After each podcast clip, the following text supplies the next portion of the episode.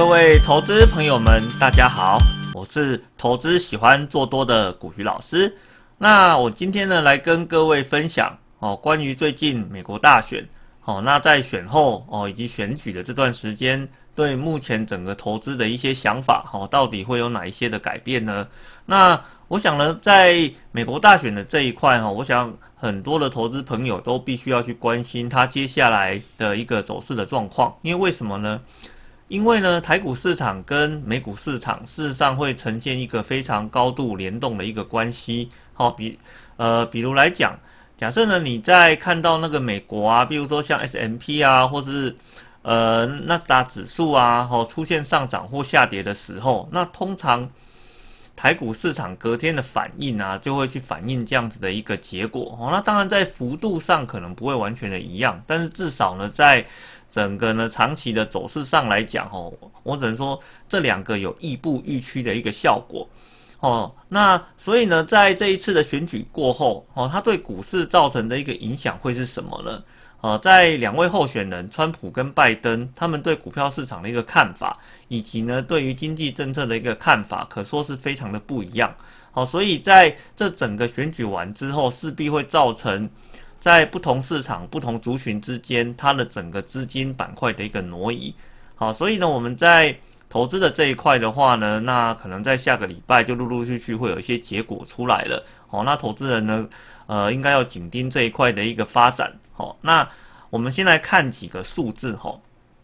首先呢，在呃美国的呃印第安纳州那边有一个叫做维戈郡的地方，哦，那这个地方的话呢，号称是美国的章鱼里。哦，就跟台湾的天域里一样嘛，哦，就是天域里这边那个呃选举投出来的结果是怎样，那呃整个大选投出来的结果的话呢，跟他这个里的结果也不会差太多，哦，所以呢，像这样子的一个地方就会被称作叫做是个章鱼里。那在美国呢，事实上维戈郡这个地方哦也有类似的一个效果，哦，那我们从报道中可以看出来啊，这个地方在呃过去预测。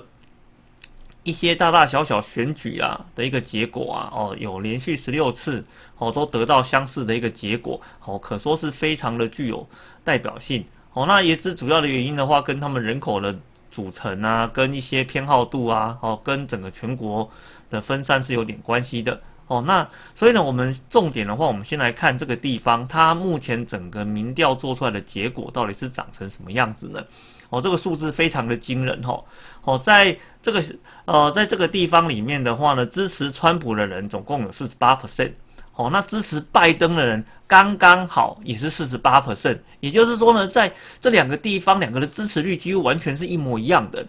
而呢，呃，其中呢还有三趴的人，他是未完全去表态说他到底是会支持到哪一边。如果呢，像呃这个地方。选举出来的结果是可以被相信的话呢，那其实投资朋友他你必须要有个心理准备哦。这一次整个选举出来的结果可能会陷入一个极度焦灼的一个状况。而我们在讲啊，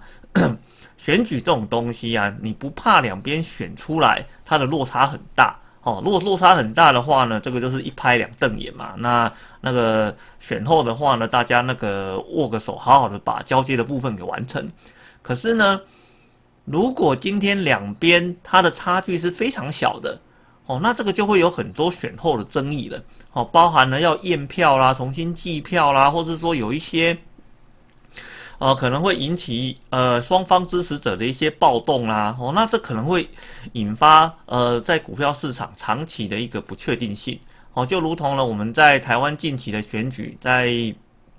台北市长的选举中啊，哦，那事实上两位候选人也因为选票出来的结果太过于接近哦，所以呃，在这一块的话呢，要求重新验票计票的一些过程中，也耗费了好长的一段时间，才让这个事情呃落幕。可是呢，那个是地方的选举。而美国这一场的话呢，它是一个全国性的选举，一旦陷入了争议事件当中，那后续的一个不确定性的话，这个影响是非常的大的。而呢，在台湾政府的部分呢，哦，似乎也发现到这样子的一个现象。哦，那我们在看近期的消息中呢，发现呃，我们的政府部门啊，突然召开了一次国安会议。诶，各位你知道吗？国安会议这种东西啊，没事是不会召开的。哦，一定呢是发生了一些呃重大的事情，或是呢他觉得某些事件可能会对台湾呃本身的一个治理造成重大影响的时候，你才会去召开这个所谓的国安会议吧。在上次召开国安会议是在。呃，二零一九年的三月，哦，那当初召开的原因的话，是因为大陆政府那边宣布了所谓的一国两制台湾的方案，哦，他要将台湾视为是一个特别行政区，哦，那当然呢，这我方是没办法接受的嘛，哦，所以就有召开呃国安高层的会议来研拟后续的话呢，应该要怎么做应应跟对策，而呢这一次在美国大选前。哦，那台湾政府哦也非常罕见的突然召开了国安会议，而呢在这个国安会议的内容中，哦意外被传出了哦我们的呃府院党高层预期，哦华府的政权可能会有呃易手的一个可能性。哦，那当然选举的结果还没有开出来以前，哦是不能够妄加去预测最后的结果会是什么的。但是呢。我们从那个政府的一个动态上面来看的话呢，事实上可以发现，他们对于现任的总统是不是真的能够连选连任成功这件事情，存有很大的一个呃不确定性。哦，那既然这个样子，那其实投资人可能就要做好一个心理准备啦，有可能在整个大选出来的结果之后，会跟。呃，很多人想的会可能会有点不太一样哦，有可能真的会产生呃现任总统无法连任的一个状况哦。那所以呢，我们先做好这样子的一个心理预期之后，我们先来了解一下双方政府他们在整个施政措施上到底有什么地方不太一样了。首先呢，我们先来谈谈共和党，也就是呢现任总统川普所属的一个政党。哦，那共和党的这一块，它比较偏向于企业，哈，比较偏向于在富人阶级的这一块，所以在他们的呃施政风格上面来讲的话呢，他们都非常倾向于哦，要对于呃富人阶级啊，或是企业这边呢来做减税的一个动作，而且呢，他会尽可能的希望可以在股票市场中呢帮助他们去做一些筹资啊，很多的一些运用，也就是说利于股市的一些措施，他们都非常愿意去做。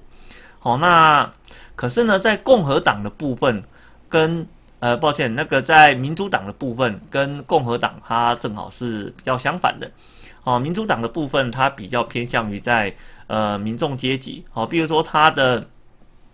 呃民主党的那个前任总统奥巴马，哦，他就推出了一个所谓的。呃，那个欧式健保的一个方案，哦，那希望在美国民众这边呢，都可以加入哦一个基本医疗呃那个保险的一个体制内。可是呢，像川普上任之后，他就觉得这个东西是没有用的，就把它给废死掉了。所以呢，其实由此你也可以发现，其实两个政党之间的想法的落差，呃，算是非常大的。呃，所以呢，我们来想一下啊，都 民主党本身啊，它对于税制上面的一个想法跟共和党是不太一样。我们刚刚有提到嘛，像共和党的话呢，它可能会透过减税的手段来协助企业做一些扩大投资。那可是，在民主党的部分的话，它只是倾向于对这些高所得的富人以及企业，哦，它把它的税制把它给提高。哦，那。提高之后，他所得到的这些资金啊，这些资源的话呢，他来做一个统筹的分配管理哦，然后让人民之间的一些阶级呀，呃，贫富的状况的话，可以得到更好的一个改善。所以呢，你会发现呢，这两个政党啊，基本上啊，根本就是站在一个对立面的一个的一个那个角度上面哦，所以你就可以发现呢，所以我们在市场上面常常人会跟你讲说，如果共和党当选。哦，对于股票市场是一个比较大的利多。哦，那如果是民主党当选的话呢，股票市场整个的表现上，哦，它可能会是比较压抑的一个现象。哦，所以你看哦，所以我们来思考几个问题。哈，首先，假设是呃，川普当选，那他他如果当选的话呢，是哪些产业它受惠的可能性会是比较大的呢？哦，比如说像一些呃金融银行啦。哦，像是国华国防工业啦，或者说是像是在呃传统能源的这一块，哦，那这个是原本哦就是属于那个共和党比较偏好的一个呃产业的形态。哦，那如果是拜登当选呢？拜登当选的话，他则是对于所谓的这种新能源，哦，比如说呢像风电啊，哦，那个太阳能啊，哦这一块的话呢，它是属于比较支持的。哦，那在电动车啊，还有一些大型的一些基础建设，还有怎么去打破这些所谓的呃呃关税贸易啊，怎么让它更公平？哦，那的这一块的话呢，则是在拜登阵营这一块，他原本在提出竞选上一个主要的一个诉求。所以你会发现，你今天呢，如果你买的个股，哦，正好呢是跟这两个阵营他所比较支持偏好的产业有相关性的话呢，哦，那有可能你就必须好好的去注意一下，最后到底是哪一方，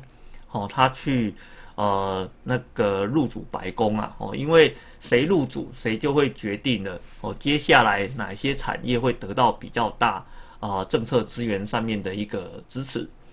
哦，那可能投资朋友可能会想啊。我今天在做这个投资，却要一直去关心到底谁当选，哪些产业来做影响？那这样子会不会有点太累了？那我今天在投资的过程中，我能不能够呃只专注在于说有没有哪些产业它可能比较不会受到这个谁当选去影响的？哦，事实上也是有的哈，因为毕竟产业这种东西有一些哈是。不管谁当选，他都必须要持续投入资金去做大量发展的，因为这个可能跟国力有关嘛。啊，那如果是跟国力有关的话，那不管谁当选了，就算是川普当选，或是呢拜登当选，他最终他都一定得要去支持他发展的。哦，那这个产业是什么呢？比如说像以今年来讲的话，呃，我们讨讨论的非常夯的这个所谓的呃五 G 产业的这一块，好，各位可以知道嘛，像。这种通讯技术的这一块呢，它一直被视为国力的一个重要的竞，